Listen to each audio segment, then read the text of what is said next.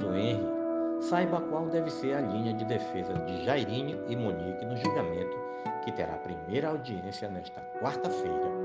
A primeira audiência de instrução do julgamento sobre a morte de Henry Borel, nesta quarta-feira, deve indicar o tom a ser abordado pela defesa dos réus até o desfecho do caso. O médico e ex-vereador Jairo Santos Júnior, o doutor Jairinho, e sua ex-namorada, a professora Monique Medeiros da Costa e Silva, respondem pelo homicídio do menino de 4 anos, enteado e filho dos dois, respectivamente. E a expectativa é por embates entre os advogados que representam cada metade do ex-casal. Se no início das investigações da 16ª DP da Barra da Tijuca, os relatos eram consonantes, dando conta de uma convivência harmônica no apartamento da família, não demorou para que as versões se tornassem conflitantes. Dez dias após ser presa com Jairinho em meados de abril, um mês após a morte da criança, Monique trocou de advogado e decidiu direcionar a artilharia contra o ex-companheiro. Devemos revelar o que aconteceu no apartamento quando encontraram Jairinho caído. A dinâmica foi diametricamente oposta ao que foi colocado na delegacia, afirmou o defensor Hugo Novaes na ocasião. Monique insistiu para que pudesse prestar um novo depoimento à polícia, mas isso acabou não acontecendo. Na primeira versão apresentada ao delegado Henrique Damasceno, titular da 16ª DP, a professora disse ter dado banho no filho por volta das 20 horas do dia 7 de março e depois o colocado na cama de casal para dormir. Monique e Jairinho teriam ficado na sala assistindo televisão. Até a 1h50 da manhã, Henry teria se levantado três vezes, sendo levado de volta ao quarto pela mãe. Ela relatou que foi para o quarto de hóspedes com o namorado, de modo a continuar vendo uma série sem que o barulho incomodasse o filho. Logo após, Jairinho teria adormecido. Por volta das 3h30 da manhã, Monique disse ter levantado e chamado o então vereador, que foi ao banheiro. Ao voltar ao quarto do casal, ela afirmou ter encontrado Henry caído no chão, com as mãos e pés gelados, olhos revirados e sem responder ao seu chamado.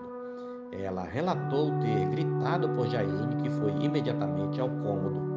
Eles teriam se arrumado rapidamente e se dirigido para o hospital Barra Dor. No caminho, a professora contou ter feito uma respiração boca a boca na criança depois de orientação do companheiro. Em uma carta que entregou posteriormente aos investigadores, contudo, Monique alterou o relato e garantiu que quem encontrou Henry desacordado foi Jairinho. E essa não foi a única guinada. No texto de 29 páginas, ela descrevia uma rotina de supostas violências, humilhações e crise de ciúme do namorado, com todos os contornos de um relacionamento abusivo. Segundo a professora, já no início do relacionamento, o então parlamentar pediu para que ela apagasse todas as suas fotos das redes sociais, colocou o localizador no celular dela, passou a ligar 20 vezes por dia e até colocar pessoas para segui-la e saber com que roupa ela estava malhando na academia. Na mesma carta, Monique contava que certa vez, enquanto estava dormindo na casa dos pais com Henry, Jaine invadiu o imóvel durante a madrugada e lhe enforcou. Ele teria jogado o celular em cima dela, xingando-a e a ofendendo por ter trocado mensagem com o ex-marido.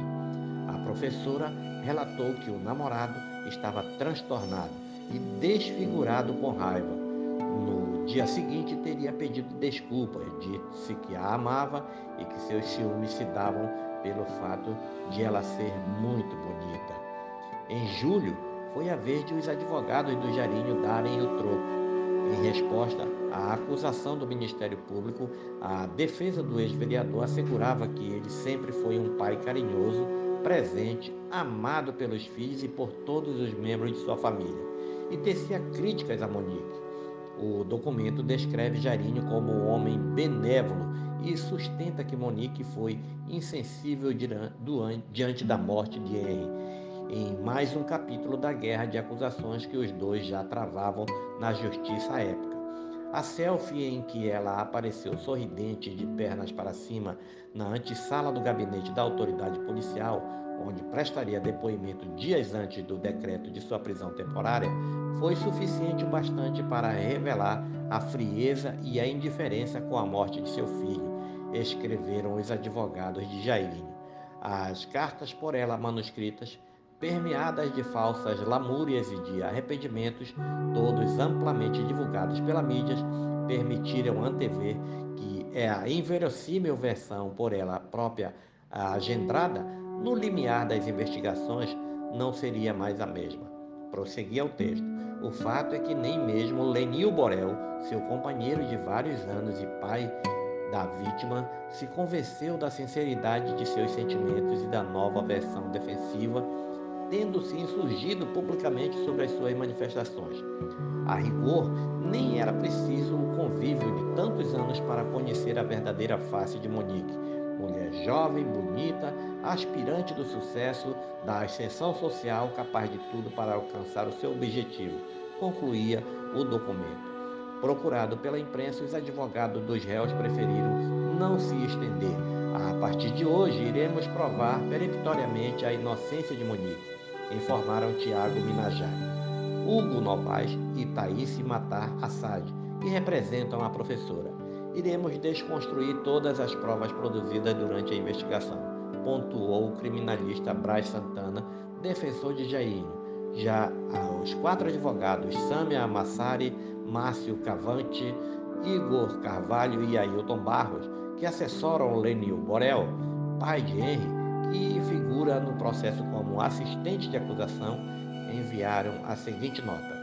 Neste momento, processual a partir da oitiva das testemunhas que vivenciaram a situação substanciais sobre o fato, a acusação objetiva esclarecer questões fundamentais e comprobatórias acerca da autoria dos delitos constantes na denúncia. Este é mais um podcast do site newsrondônia.com.